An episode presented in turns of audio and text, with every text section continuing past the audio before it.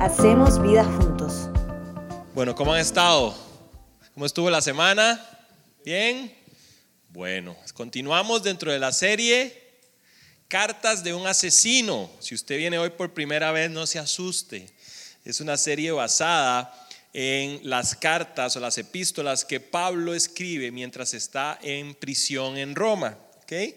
Y hemos estado estudiándolas, son cuatro cartas y hemos profundizado en esas cartas. Acabamos de terminar Filipenses y la semana pasada Laura nos enseñó un mensaje lindísimo del capítulo 1, los primeros 14 versículos del libro de Efesios. ¿okay? ¿Alguien se acuerda cómo se llamaba el mensaje la semana pasada? ¿Ah? ¿Alguien? ¿Alguien? ¿Alguien? Éramos ricos y no lo sabíamos. Estuvo hablándonos de la, las bendiciones que Dios nos da ¿verdad? Las bendiciones del Padre, las bendiciones del Hijo, las bendiciones del Espíritu, la herencia que nos dio. Y hoy vamos a continuar justo en el versículo 15. ¿okay? Los primeros 14 versículos del capítulo 1 de Efesios se consideran una alabanza. ¿okay? Se consideran, si, si lo hubiéramos visto en tiempos de hoy, era la parte de la alabanza y la adoración. Y a partir del versículo 15, Pablo inicia una oración. Pablo inicia una oración y ahí es donde vamos a estar hoy en el versículo 15 al 23 del primer capítulo de Efesios. Entonces, los voy a invitar a que lean conmigo, capítulo 1, versículo 15. Yo voy a leer la nueva versión internacional, si me quieren acompañar. Y si usted tiene otra versión, pues también la puede leer. Dice, por eso yo, por mi parte, desde que me enteré de la fe que tienen en el Señor Jesús y del amor que demuestran por todos los santos, no he dejado de dar gracias por ustedes al recordarlos en mis oraciones. Pido que el Dios de nuestro Señor Jesucristo, el Padre glorioso, les dé el espíritu de sabiduría y de revelación para que lo conozcan mejor. Versículo 18 dice, Pido también que les sean iluminados los ojos del corazón para que sepan a qué esperanza Él los ha llamado. ¿Cuál es la riqueza de su gloriosa herencia entre los santos y cuán incomparable es la grandeza de su poder a favor de los que creemos? Ese poder es la fuerza grandiosa y eficaz que Dios ejerció en Cristo cuando lo resucitó de los muertos y lo sentó a su derecha en las regiones celestiales. Muy por encima de todo gobierno y autoridad, poder y dominio y de cualquier otro nombre que se invoque, no solo en este mundo, sino también en el venidero. Versículo 22, Dios sometió todas las cosas al dominio de Cristo y lo dio como cabeza de todo a la iglesia. Y el último versículo que vamos a leer hoy dice, esta que es su cuerpo es la plenitud de aquel que lo llena todo por completo. ¿Ok? Ahí vamos a estar hoy moviéndonos y si usted está notando, si usted está escuchando el podcast, el título de este mensaje es Conocimiento es poder. Conocimiento es poder. Quiero enseñarles una imagen y luego les voy a contar una anécdota respecto al tema de conocimiento es poder. Si querés ponemos la que sigue. Esa imagen me encantó. Dice, el que nada sabe, nada teme. Y, es otra forma de ver que conocimiento es poder. Entonces, esta persona se puso un piercing debajo de la clavícula. Pero él no tenía idea, ¿verdad?, de lo que pasaba por ahí debajo de la clavícula. Son la vena, la arteria subclavia, que si la llega a pinchar, se va a hacer un reguero. Ahí vamos a tener un problema. ¿Ok? Pero muy probablemente esa persona no se estresó, no se preocupó, porque ojos que no ven, subclavia que no siente, dice la, imagen, ¿verdad? ¿Por qué pongo esa imagen? Porque, bueno, estaba tratando de pensar cómo, cómo graficar esto de conocimiento es poder, ¿ok? Y se me vino una anécdota de cuando yo hice mi servicio social. ¿ok? Yo hice, ahora estaba hablando con, un amigo que la, la, esposa acaba de empezar servicio social. Y yo le decía, cuando yo hice servicio social back in my days, ¿verdad? Hace rato ya, yo hice servicio social en una metrópoli llamada Los Chiles. ¿Ok? Para los que no conocen los Chiles, los Chiles está como a unas cuatro horas y media de San José hacia el norte y es frontera con Nicaragua. ¿okay? Imagínense ese lugar en el 2006, cuando yo hice el servicio social. ¿okay? Ya pasó tiempo, ya corrió agua, de hecho. Entonces era un lugar muy rural, era un lugar donde había muy poco que hacer. ¿okay? Entonces, aunque usted no lo crea, yo escogí ir ahí. ¿okay? Yo escogí ir ahí porque se ganaba bien y se aprendía mucho y se estudiaba mucho porque no había nada que hacer. Entonces, ahí fuimos a los chiles. Y yo tenía la oportunidad de hacer guardias en el hospital y también algo que se llamaban extemporáneas, que eran como unas guardias cortitas hasta las 10 de la noche, pero las guardias eran en emergencias y las extemporáneas eran como una consulta externa. Ahí llegaba de todo. Entonces uno llegaba a las 4 de la tarde hasta las 10 de la noche y siempre estaba eso repleto de gente, porque como no había nada que hacer, vamos al hospital, ¿verdad? Estaba lleno el hospital. Entonces me acuerdo que ese día yo llego a la extemporánea, está eso así, como la sala de espera era como ver núcleo así repleto, y uno dice, me voy a entretener, se me va a ir rápido el día, y empiezo a atender pacientes cuando escucho un niño llorando. Era un niño de meses, pero era un llanto que no paraba, ¿ok? Y se oía de lejos. Fuerte, intenso, algo estaba pasando con ese niño.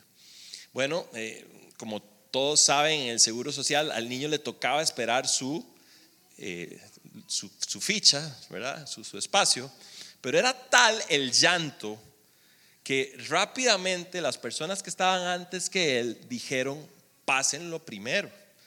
No sé si era por buena gente o porque estaban hartos del chiquito llorando, ¿verdad? Pero era, era un llanto, es que no, no, no logro describirlo como quisiera, pero era intenso y era constante, no paraba. Ah, ah, ah, y usted veía que el chiquito ni siquiera paraba a respirar. Entonces, bueno, la mamá me lo, me lo pasa al consultorio eh, y yo empiezo a preguntarle a la mamá, empiezo a examinarlo, no tenía fiebre, le reviso la, la, garganta, no tiene infección, le reviso los oídos, no tiene infección. Le toco la pancita y la pancita estaba un poco dura, un poco inflada. Entonces le pregunto a la mamá, ¿cuándo fue la última vez que el niño defecó? Y me dice, hace como dos días. ¿Okay? Entonces ya yo sabía más o menos por dónde iba el asunto, empiezo a tocarlo, empiezo a palparlo. Entonces tomo un poquito de eh, lubricante, agarro el termómetro, la puntita del termómetro y le empiezo a estimular el recto. Cuando yo hago la tercera vuelta, así, ¿verdad? Eso se hace como si usted estuviera dándole cuerda al reloj, ¿verdad? A la tercera vuelta empieza. Y a la cuarta salió aquello. Y el niño literalmente hacía.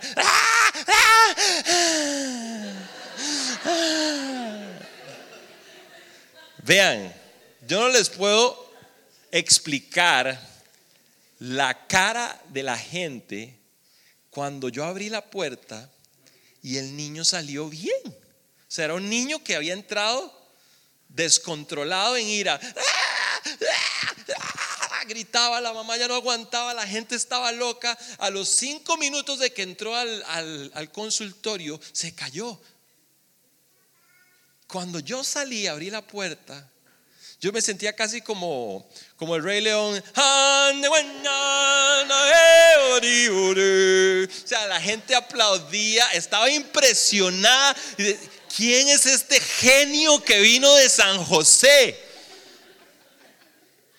Y yo decía, si supieran que lo único que hice fue poner el termómetro en el culito del bebé y darle dos o tres vueltas. Pero conocimiento es poder. Porque yo llegué a esa conclusión porque conocía y pude examinar y pude hacer una historia clínica y pude identificar lo que la mamá no había podido identificar en dos días. Entonces, un poco lo que Pablo nos está hablando es de que él está orando por una iglesia. Y Pablo nos muestra aquí el corazón pastoral que él tiene. Pablo tiene un corazón de pastor y, en sus cartas, Pablo constantemente utiliza la oración. De hecho, es un recurso que a Pablo le encanta y que nos debe recordar la importancia de poder orar en nuestra vida personal y en nuestra vida en comunidad. Esta oración de Pablo, como les decía, tiene un tinte pastoral y en los primeros dos versículos, el 15 y el 16, él empieza dando una acción de gracias. ¿Okay? Pablo dice, yo le doy gracias a Dios porque ustedes han mantenido la fe en Cristo y se han demostrado el amor los unos a los otros. La fe en Cristo es lo que identificaba e identifica a la iglesia hoy en día, ¿cierto? Cuando nosotros, dice la Biblia, que creemos en nuestro corazón que Jesús es el Señor, el Hijo de Dios, y confesamos con nuestra boca que Él es el Hijo de Dios, entonces somos salvos y somos parte de una familia. Así que Pablo está diciendo, le doy gracias a Dios porque ustedes han permanecido en la fe. Ahora me encanta porque lo segundo por lo que Pablo da gracias es una consecuencia de lo primero. Dice el versículo específicamente lo siguiente. Desde que me enteré de la fe que tienen en el Señor Jesús y del amor que se demuestran por todos los santos. El amor es consecuencia de la fe. Ninguno de nosotros puede amar a sus iguales si no es a través de lo que Cristo hace en nuestros corazones. La fe y el amor son consecuencias de un crecimiento espiritual. Cuando nosotros crecemos en fe, crecemos en amor, crecemos espiritualmente. Ahora, quiero hacerles una pregunta. Algunos amigos, discípulos, a veces cuando hago preguntas así me dicen, nos ponemos el casco, ¿verdad? Porque es una pregunta que creo que nos puede incomodar un poco a todos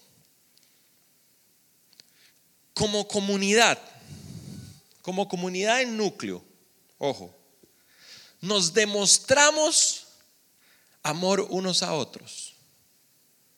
Porque ojo lo que dice Pablo. Yo estoy agradecido por, por la fe que ustedes confiesan, pero por el amor que demuestran.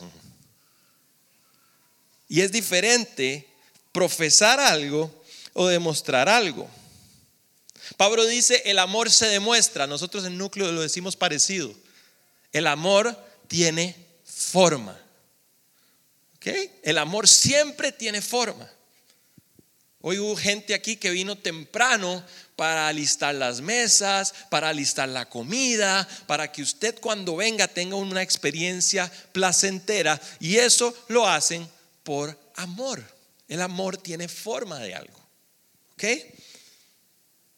Entonces, nos demostramos amor unos a otros. Yo quiero que usted se detenga un momento y lo piense.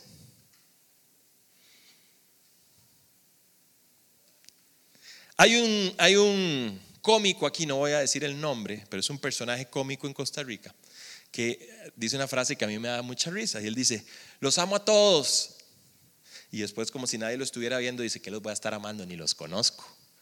¿Verdad? es un cómico que dice esa frase, los amo a todos. Y después él dice, va a estar amándolos. No conozco a ninguno. Y tiene mucha sabiduría porque solo el que conoce ama.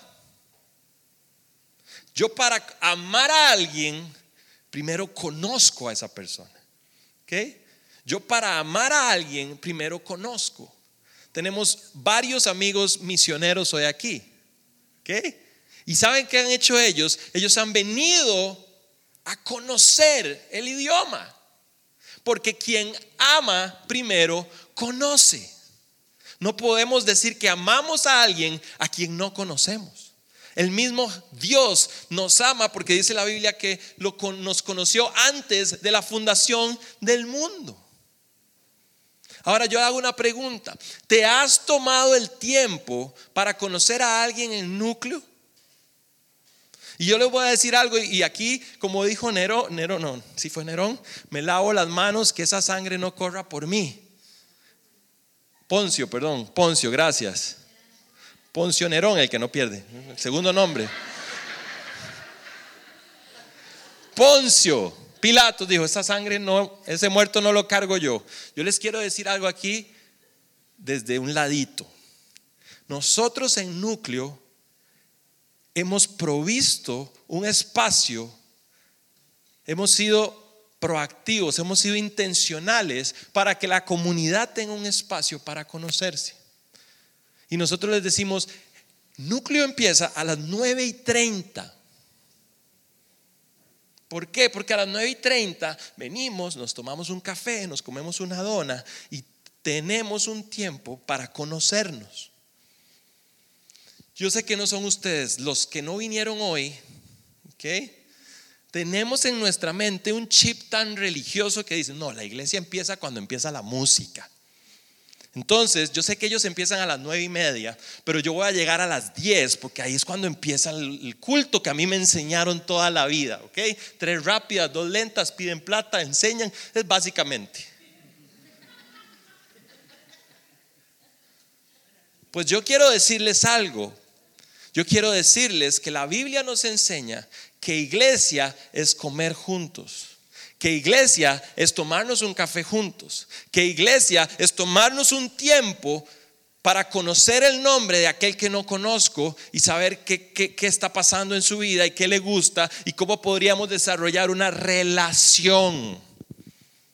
Así que hoy le estoy hablando a usted que viene a las 10, no se sienta mal, siéntase terrible.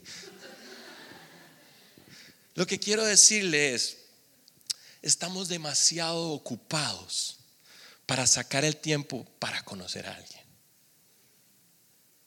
Y podemos estar profesando nuestra fe, pero si me vas a mostrar tu amor, dame tu tiempo. Te invito a que inviertas 30 minutos a la semana en conocer a alguien en núcleo en aprenderte el nombre de alguien que no esté sentado contigo o que sea del grupo de amigos. Porque estás demostrando amor cuando conoces a alguien. Ustedes saben algo, en los evangelios nunca se ve a Jesús apurado. Jesús siempre tenía tiempo para conocer a alguien. Dice la Biblia que Jesús iba caminando y lo estaban esperando con una cruzada de milagros, lo iban a transmitir en vivo. Eso no dice, lo estoy agregando yo. Pero dice que él iba camino a esa cruzada y llegó un hombre y le dijo, mi hija está muriendo. ¿Y saben qué dijo Jesús? No, tengo una cruzada que atender, tengo un montón de gente que está esperando, no los Dijo, tengo tiempo. Yo imagino a los discípulos como... Y Jesús dijo, yo tengo tiempo para ir a esa casa y levantar a esa chica. Jesús nos enseña que para amar no podemos ir apurados. Si usted dice, ve, Vladi, es que yo trabajo muy duro toda la semana y yo no me quiero levantar media hora más temprano, no mate al mensajero, yo estoy dando el mensaje. Pero Jesús nos ha llamado a detenernos y disfrutar comunidad. Y para eso necesitamos la voluntad de todos los que estamos aquí y poder hacerlo. No lo hacemos para que digan qué iglesia más cool, qué iglesia más fresca, qué iglesia más moderna. No, no, todo lo contrario. Es lo más básico que Jesús nos enseñó. Compartan los unos con los otros. Así que quiero invitarlos hoy a que no solamente profesemos nuestra fe, sino que demostremos nuestro amor. Entonces, los versículos 15 y 16, Pablo da una acción de gracias. Y luego a partir del 17 al 20, hace una petición específica. Y dice, pido que, Dios, que el Dios de nuestro Señor Jesucristo, el Padre glorioso, les dé el espíritu de sabiduría y de revelación para que lo conozcan mejor.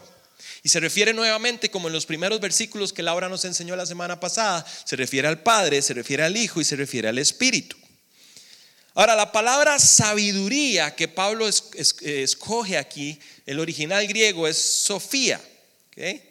Y quiere decir conocimiento profundo del carácter de Dios.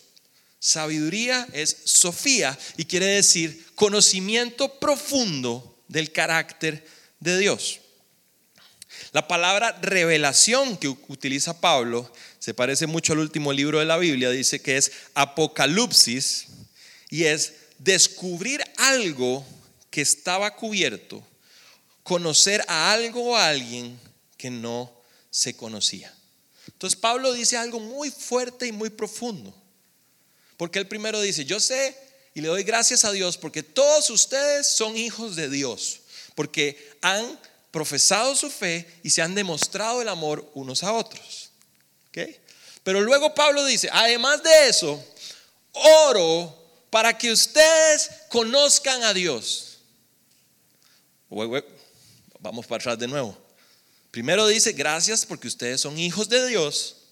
Y luego dice, oro para que conozcan a Dios algo en el orden no está bien o algo nos está diciendo Pablo que nosotros no sabemos. Conocimiento profundo del carácter de Dios. Revelar algo a alguien que estaba oculto. Y luego lo que nos dice Pablo es que este conocimiento viene por el Espíritu y se manifiesta en un cambio de vida. ¿Quién nos da esto es el Espíritu. Ahora, usted puede decir, bueno, yo llevo rato yendo a núcleo y no sé, como que mi vida no ha cambiado mucho. Puede ser que nos falte el Espíritu. Y usted puede decir, yo leo la Biblia todos los días, pero siento que como que no ha penetrado en mi corazón. Bueno, puede ser que falte el Espíritu. Y el Espíritu es una persona.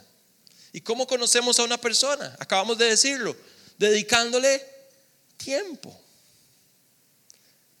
Necesitamos más tiempo en la presencia de Dios para que esa palabra, para que ese conocimiento se haga vivo. El Espíritu vivifica la palabra.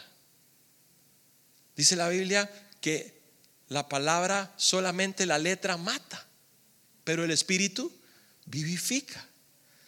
Entonces es una combinación de dos, la palabra y el espíritu. Pablo nos dice que hay personas que han hecho una oración de fe y han empezado a tener frutos, porque el amor es un fruto, pero muy rápidamente se estancan y dejan de crecer porque pensamos que eso era todo. Ya yo conocí, ya yo hice una oración de fe, ya recibí al Señor, empiezo a tener pequeños frutos y me estanco. Porque yo pienso que eso es todo. La religiosidad que hay en nosotros nos dice, eso es lo que hay. Pero si hay alguien que nos puede enseñar de esto es Pablo. Filipenses 4, ¿se acuerdan? Pablo, al final de su ministerio, después de haber esparcido el, Evangelio en Europa, en Asia, hasta en África, después de haber escrito la mitad del Nuevo Testamento, después de haber visto milagros, como Dios liberaba a personas, después de haber sido apaleado y encarcelado con Silas, después de todo eso, Pablo dice, lo primero que yo quiero, Señor, es conocerte más. ¿Cuánto conocimiento de Dios es suficiente. ¿Cuánto? Yo ya llevo 20 años en la iglesia, yo me las sé todas. No sabes nada. Si pensamos así, no sabemos nada. ¿Sabe lo que nos está diciendo Pablo? Hay un Dios tan grande, y ahora vamos a ver, tan poderoso, que no tenemos idea en nuestra cabeza, que tratamos de encerrarlo en cuatro paredes y en una serie de estatutos de sí puedo y no puedo que nunca en nuestra vida vamos a terminar de experimentar nuestra relación con Dios. Porque Él es eterno y nosotros finitos. La mayor expresión del conocimiento humano es solo un núcleo del carácter de Dios. Pablo entendió que en toda su vida, aunque él se la hubiera dedicado a Dios, siempre Dios iba a tener la posibilidad de sorprenderlo. Y nosotros hemos perdido la habilidad de ser sorprendidos por Dios. Vamos con una mente religiosa a sanar nuestra conciencia y tenemos tiempos devocionales para decir, la libré ya hoy. Ya, oré 7.30 es como cuando uno era chiquitillo y aguantaba la respiración. 20 segundos y la segunda, 21 segundos. Voy rompiendo mis récords. Así entramos a la presencia de Dios. Voy a romper mi récord. Hoy oré 10 minutos. Wow. Hoy me leí tres versículos. pero lo hacemos desde una perspectiva de culpa. Si no lo hacemos, en lugar de ir con la expectativa de decir, Señor, ¿cómo me vas a sorprender hoy? ¿Qué nuevo y fresco tenés preparado para mí hoy?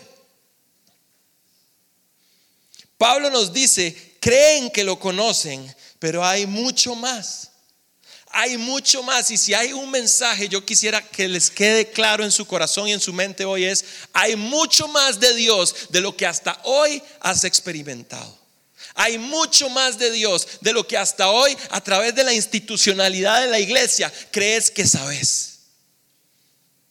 Hay mucho más, hay mucho más.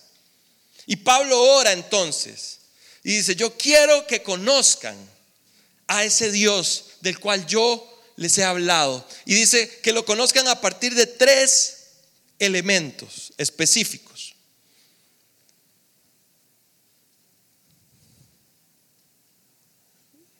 Dice,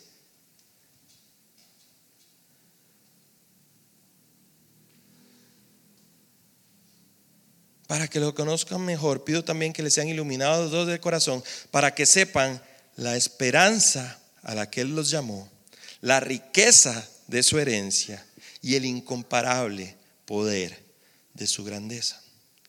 Entonces vamos a ver estos tres puntos. Lo primero que Pablo dice es, ¿cómo van a conocerlo más? Conozcan la esperanza a la que nos llamó. Y hoy les hago una pregunta. ¿A qué nos llamó Dios? ¿A qué nos llamó Dios? Tómense cinco segundos. ¿A qué nos llamó Dios? ¿Se acuerdan a Jesús en la playa? Llega a la barca donde estaba Pedro y su hermano y les dice, vengan, síganme y yo los haré pescadores de hombres. Entonces, hoy en día muchas veces decimos, ¿a qué nos llamó Dios? A pescar hombres y mujeres, a servirlo. Y gloria a Dios por el servicio, pero Dios no nos llamó a eso. ¿Qué es lo que dice Jesús primero? Síganme. Síganme. ¿Sabe a qué nos llamó Dios? Dios nos llamó a ser hijos. Dios nos llamó a ser hijos. Gloria a Dios por lo que vas a hacer en su nombre. Gloria a Dios porque has decidido gastar tu vida en Él. Gloria a Dios por tus mejores años invertidos en Dios. Pero Dios no te llamó a servirlo, te llamó a seguirlo y a ser hijo. Ahora, puedo ser hijo y no conocer a profundidad el carácter del corazón del Padre. La historia del hijo pródigo. Ni el pródigo ni el mayor conocían a profundidad el corazón del padre. Uno quería matarlo en vida y dejarse la herencia. Y el otro servía porque pensaba que a partir de su servicio iba a encontrar agrado y amor en el Padre. Ninguno de los dos conocía el corazón del Padre, porque el Padre lo único que quería era estar con sus hijos. Así que puedo ser hijo, puedo como Pablo empieza diciendo, hacer una confesión de fe, puedo tener incluso frutos de mi relación con Dios como el amor y no conocer el carácter de Dios. Dios nos llamó a tener una relación cercana con Él, a que tengamos un conocimiento profundo de su corazón y de la gloriosa forma de vida que tiene para nosotros. Dice Pablo, quiero que lo conozcan a partir de la esperanza a la cual Él los llamó. Lo segundo que dice Pablo, y no me voy a meter mucho en ese hoy, porque Laura lo habló la semana pasada, dice, quiero que conozcan la riqueza de la herencia. Y si usted no sabe cuál es la herencia, puede ir al podcast y escucharlo, o si empezó a escuchar este, este audio y no ha escuchado el anterior, devuélvase y escuche lo que Laura nos enseñó acerca de la herencia. Solo quiero decirle algo. Primero, sepa que usted es hijo y entienda una cosa. La herencia es solo una pequeña parte de lo que el Padre nos da. Más importante que la herencia es la relación. Más importante que la herencia es la relación. Y por último, dice Pablo, conozcan a Dios a través de la esperanza a la cual Él los llamó, a través de la riqueza de su herencia. Y en este me voy a enfocar más, dice, y cuán incomparable es la grandeza de su poder a nuestro favor. Otra versión dice, cuán inmesurable, es decir, es imposible medir la grandeza de su poder a nuestro favor. Pablo utiliza palabras superlativas. Pablo empieza a utilizar hipérboles para tratar de describir lo indescriptible.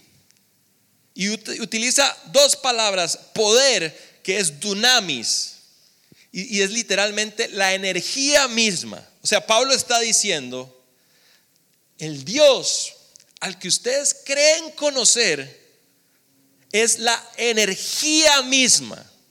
No es que Dios es poderoso. No, Él es el poder.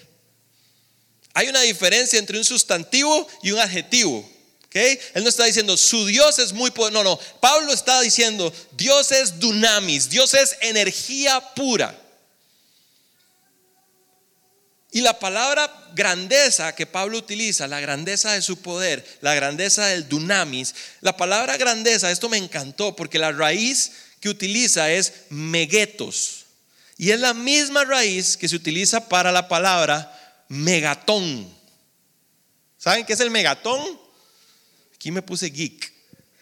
El megatón es la unidad de la fuerza para describir la energía nuclear. ¿Han visto las bombas de Hiroshima y Nagasaki? ¿Cuántos megatones tenían esas bombas? Equivale a la explosión de un trillón de toneladas de trinito tolueno. En resumen, Pablo está tratando de meter en un vaso de agua un océano. Pablo está tratando con palabras de describir lo indescriptible. Y yo hoy aquí estoy haciendo lo mismo y me siento igual delimitado porque las palabras se, se acaban para describir la grandeza del poder de Dios en nuestro favor. No venimos aquí a adorar a un Dios muerto. No venimos aquí solamente a cantar y a reír. Venimos aquí porque creemos que hay un Dios que tiene la fuerza de un millón de soles que opera a nuestro favor, a favor de sus hijos. Y yo hoy quiero decirles, y ustedes saben que no es mi estilo el predicar un, evangelio eh, falso, pero no quiere decir que abusar de una verdad haga que esa verdad deje de ser cierta. Yo no te estoy hablando hoy del, evangelio de la prosperidad, de que todo te va a ir bien, pero no puedo dejar de decirte que hay un Dios todopoderoso que está actuando en nuestro favor y que es nuestro Padre Celestial y nosotros somos sus hijos amados en quien Él haya complacencia. Y esa es la certeza con la que hoy deberíamos salir por estas puertas. Y cuando hay certeza en nuestro corazón de que eso es cierto, no podemos caminar igual.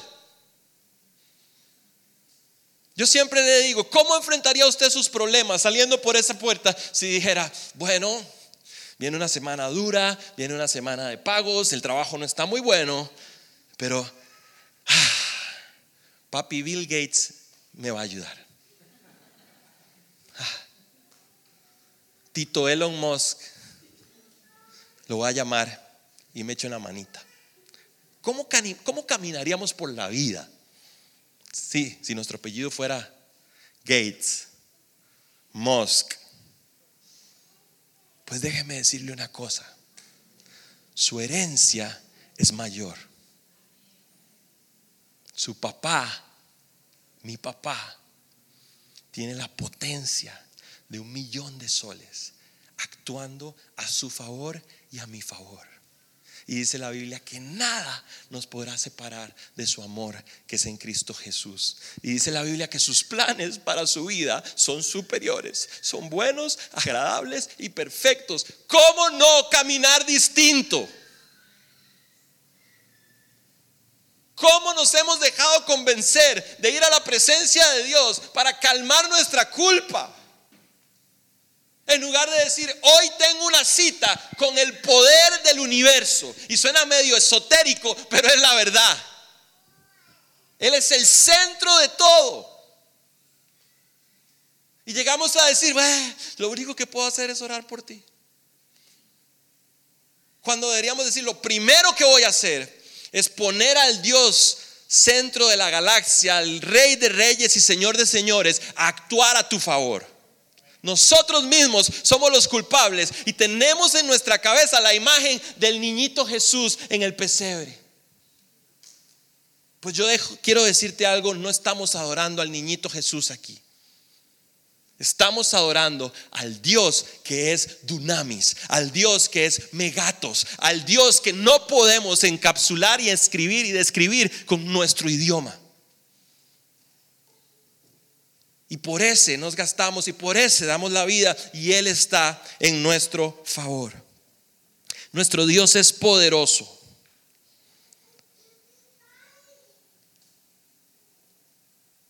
Y Pablo termina diciendo, y para que entiendan este poder, les digo tres cosas.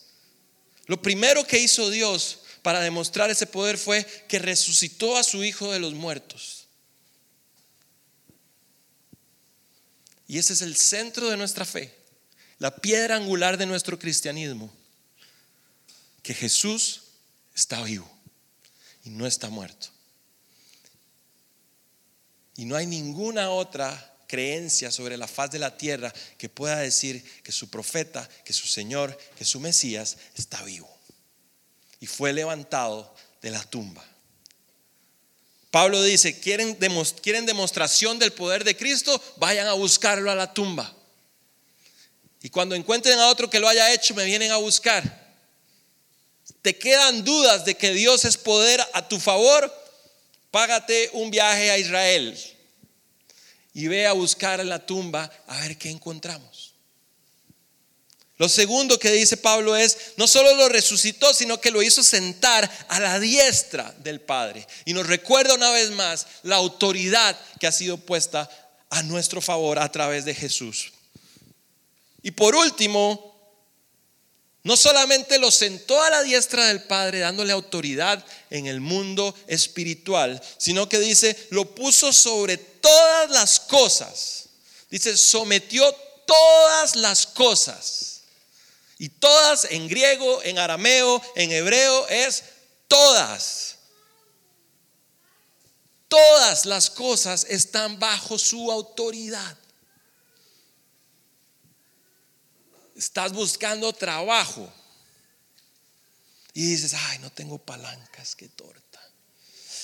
No tengo, ¿cómo es que dicen? No tengo, ¿cómo? Patas, no tengo patas.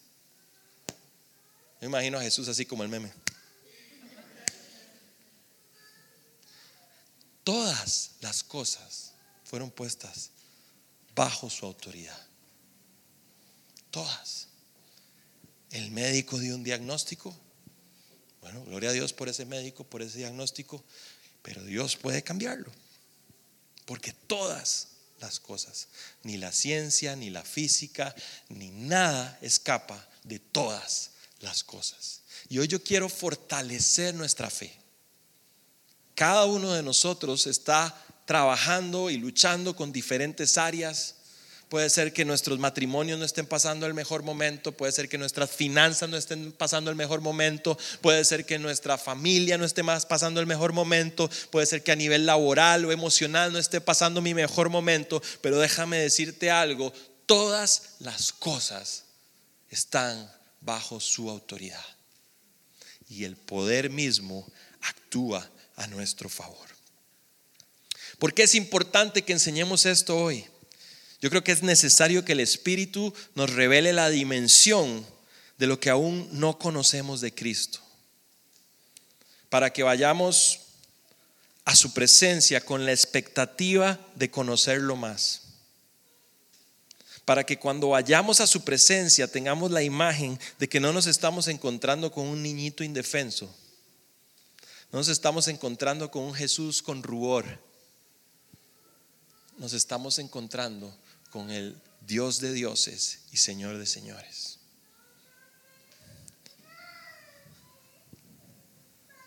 Y quiero cerrar. Saben que me gusta aterrizar siempre la enseñanza. Quiero cerrar con tres puntos para aplicar esta enseñanza hoy. La primera, o el primero, toma tiempo para conocerlo. Toma tiempo para conocer y aplica tanto para Dios como para nuestra comunidad. ¿Ok? Toma tiempo para conocer a Dios y a tu comunidad. Recuerde algo, solo el que conoce, ama. Solo el que conoce, ama.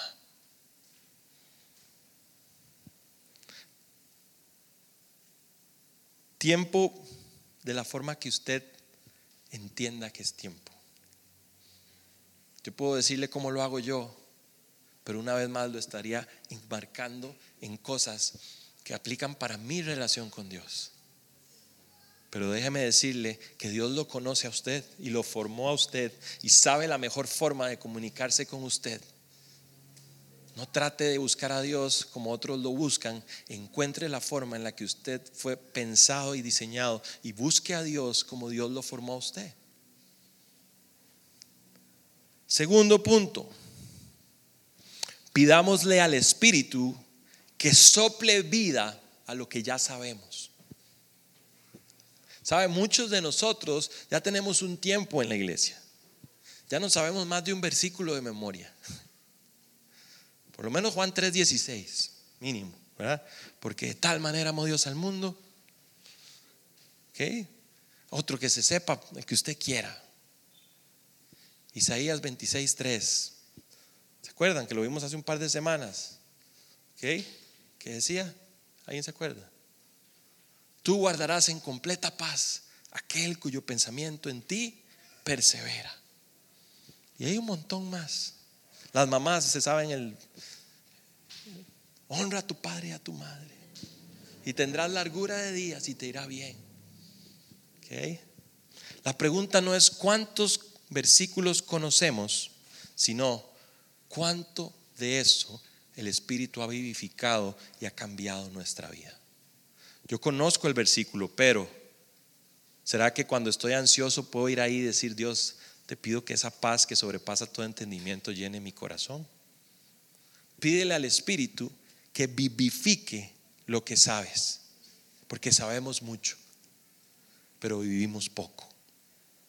En promedio, un cristiano está expuesto mínimo, mínimo, mínimo, mínimo 50 mensajes al año.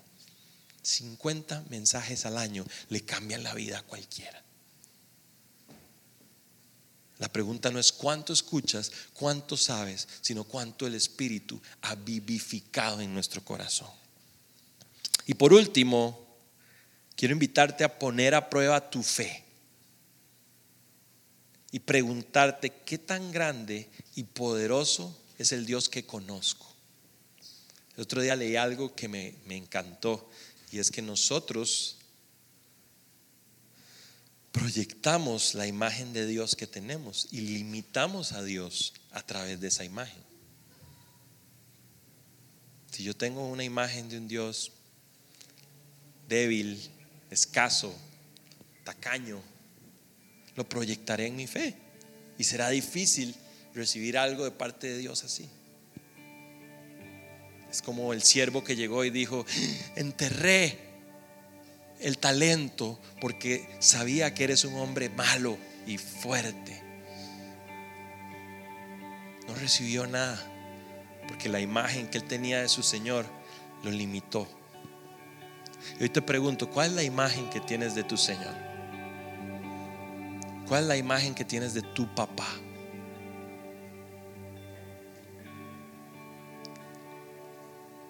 Y somos afectados por nuestras relaciones con nuestros papás y, por nuestras relaciones en la iglesia anteriormente.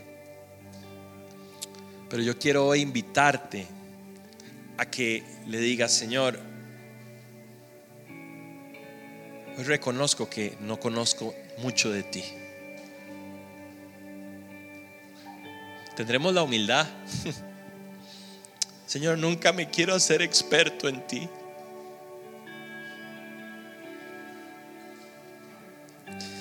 Señor, quiero ir a tu presencia como un niño que no pierde la capacidad de asombro, Señor.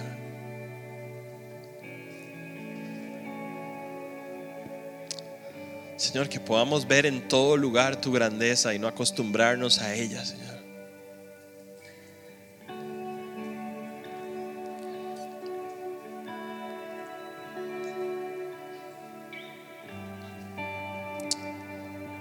El cierre de estos pasajes es simplemente espectacular. Pablo, luego de contarnos los ejemplos del poder de Dios, termina recalcando el mensaje central de toda la carta de Efesios.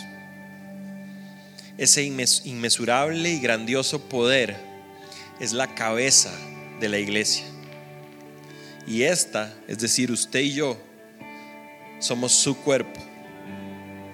Usted y yo somos la presencia física y presente de Jesús en la tierra. Qué grandioso privilegio tenemos como iglesia, pero no se queda ahí. Dice además que la iglesia, escuche esto, dice, la iglesia es la plenitud de aquel que todo lo llena. Si algo trae alegría al corazón de Dios, es el de ver una iglesia expectante, que reconoce que aún le queda tanto por conocer. Una iglesia que intensamente y continuamente están buscando y buscando y buscando y buscando porque saben que la fuente es eterna. Un proverbio dice, solo un necio cierra un pozo abierto. Solo un necio cierra un pozo abierto.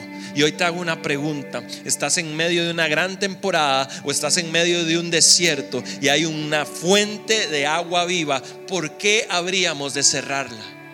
¿Por qué habríamos de limitarla y decirle, bueno Señor, ya conozco suficiente de ti? No, dice la Biblia que la plenitud de Dios es ver una iglesia que reconoce su grandeza y dice, no me canso de ti, Señor, porque día con día me sorprendes, día con día me enseñas, día con día me renuevas, día con día me restauras, porque nuevas son tus misericordias. Eso dejó de ser un estribillo que nos repetimos y empieza a ser vivo en nuestras vidas. Hoy estoy estrenando nuevas misericordias. Hoy quiero algo nuevo y fresco de ti, Señor. Hoy voy a tu presencia, hoy voy a núcleo, además de los choripanes, Señor, porque sé que tienes algo nuevo para mí, porque algo que estaba oculto va a ser descubierto, algo que no conocía de tu corazón va a venir a mi mente, a mi espíritu y va a traer vida y va a cambiar mis relaciones y va a cambiar mi matrimonio y va a cambiar mi familia y va a cambiar el ambiente que me, el que me desempeño y eso es un cristianismo eficaz,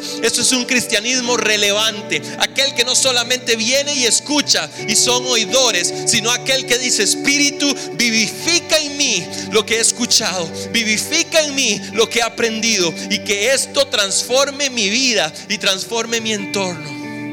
Hoy quiero invitarnos, núcleo, a ser esa iglesia que trae plenitud a aquel que todo lo llena. Hoy quiero invitarte individualmente a cada uno de los que estamos aquí a ser ese hijo que trae plenitud a aquel que todo lo llena. Gloria a Dios por su riqueza, gloria a Dios por la riqueza de su herencia. Pero nadie me va a robar el mayor de los privilegios, que es ir a tu presencia con expectativa de algo nuevo y algo fresco. Hoy te invito a desechar toda tu religiosidad, todos tus estatutos, todos tus, tus, tus cuadrados y a que le digas, Señor, comienza a sorprenderme. Comienza, Señor, Espíritu Santo. Hoy te doy permiso de que sorprendas mi vida.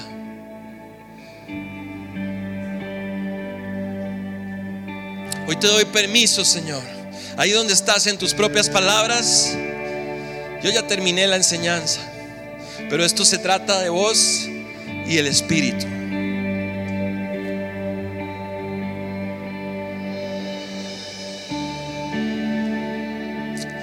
Si te quieres quedar donde está todo, todo, todo bien, yo, ni yo ni nadie te puede señalar. Pero déjame decirte que te vas a perder de la mayor aventura de tu vida. Y mientras cantamos esta canción, yo quiero pedirte que hables con el Espíritu Santo y le digas, Espíritu, trae vida, trae vida, trae vida a toda aquella ley, a todo aquel conocimiento que está estancado y muerto. Trae vida, trae vida, trae vida a mi espíritu. Si mis tesoros han perdido todo Gracias por haber escuchado este podcast. Si te gustó, compartilo con alguien más y recuerda que si quieres saber más de nosotros, nos podés encontrar en todas las redes sociales como Núcleo CR.